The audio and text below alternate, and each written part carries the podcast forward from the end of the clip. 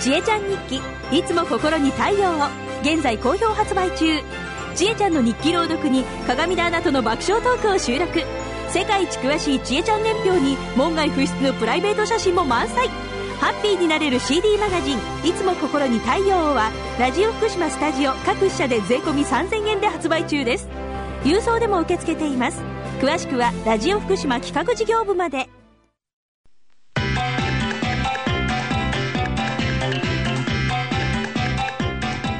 人寺子屋長山久夫の100歳食入門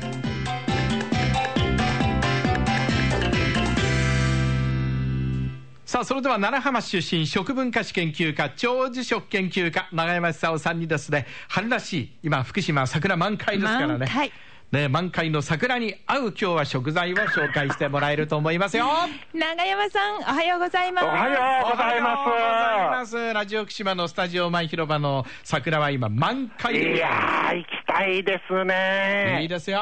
なんかね、電話来る前になんとなくそわそわしてたんですよ、私はあはあは。胸騒ぎがするというか胸騒ぎが。して、はい、はいで。昔はあの花見の頃になると、ええみんなそわそわして落ち着きがなくなってしまうんですよね。はい、はい、はい、はい。花、あの、桜の花って一気にバーッと咲きますから、ええなんかこう、目に見えないすげえこう力があって、感じますね。ええ稲作農耕民族の心をこうかき乱すんでしょうね。ええええええもうすぐ縄代の頃だから、健康管理しろよと。はい。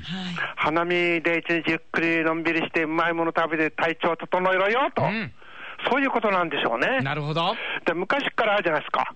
あの、花見っていうと、もう全員参加のイベントですから、ええあの、みんな、あの、花見弁当を持って出かけていくんですよね。はいで、花見弁当のメインディッシュというのは卵焼きなんですよ。ああ、なるほど。ええしかし、ね、あの、長屋の、あの、熊さん、ハッさんたちには、急にそう言われても卵焼きなかなかあ調達できないと。はい。それで、卵長屋の花見に出てくるのは、その 切れ切れてないたくあんをね をあの花卵焼きに見立てて、そのくらい卵焼きというのは、ええあの人気があったわけですよね。卵高級品でしたからね。当時はそうなんですよ。えでそういう意味で、年に1回の花見、この少し踏ん張って、卵焼きを持っていこうということだったんでしょうね。はい。で、この卵がですね、今、非常に注目されてます。ほまあ、昔はあのコレステロールが多いからどうのこうのって言われたんですけども、え一つ二つ食べたらそんなに変化ないと思うんですよ。そうですよええむしろあの黄身にレシチンという成分が含まれていて、ええこれがあのコレステロールを排除する力が強いことが分かってきました。う。はい。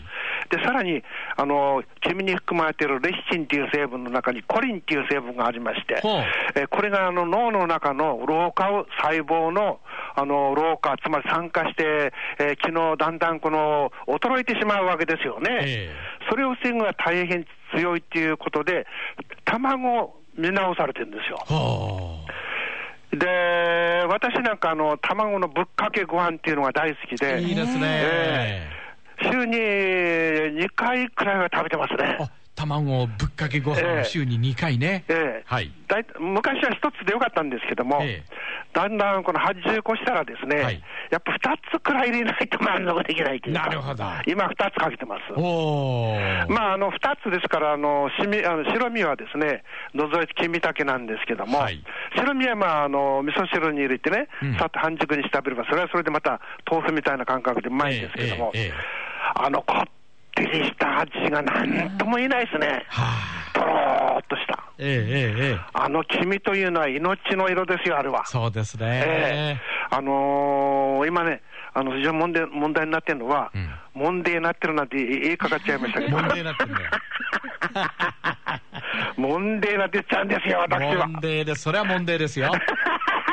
ええそれでね、あのーこんなに、なんてか本って、この流行して、こう情報化時代の社会の中で生き生きてるのにですね、はい若年性長症の方が増えてるんですよね。なるほど。はで、これ多分ですね、あのー情報が多すぎるんだと思う。あ、はあはあ、それで、人間が本来持ってる脳のこう処理能力の範囲をええ超えてしまってんではないかって感じするんですよね。あそれとこれ怖いことですよ、ちょっと。ーはい。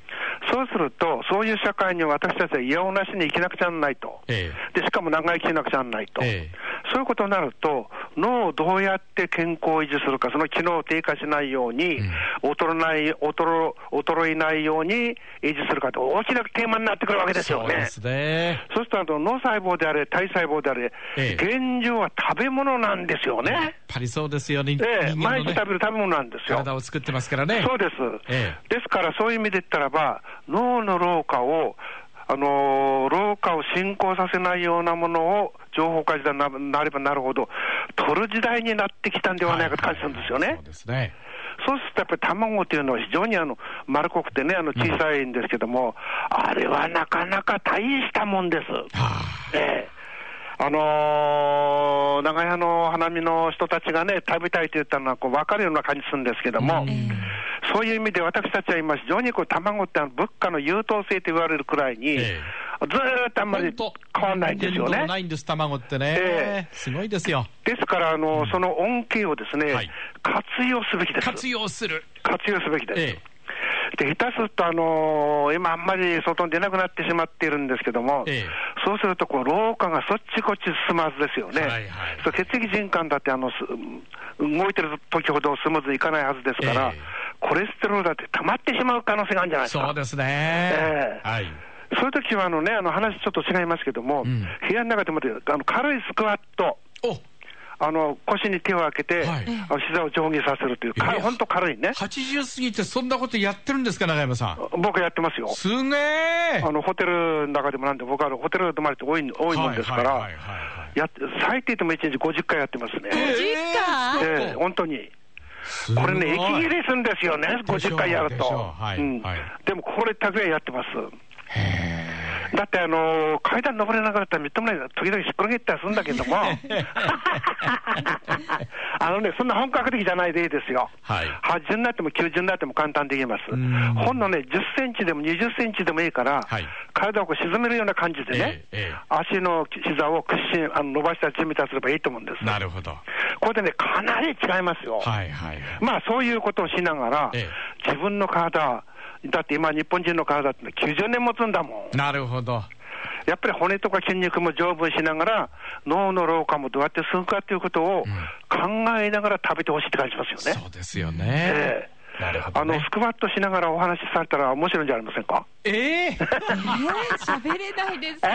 腕立てしながらと腹筋しながら、はっかはっか、はっかはっか言って。それは無理でしょ。ええええええ。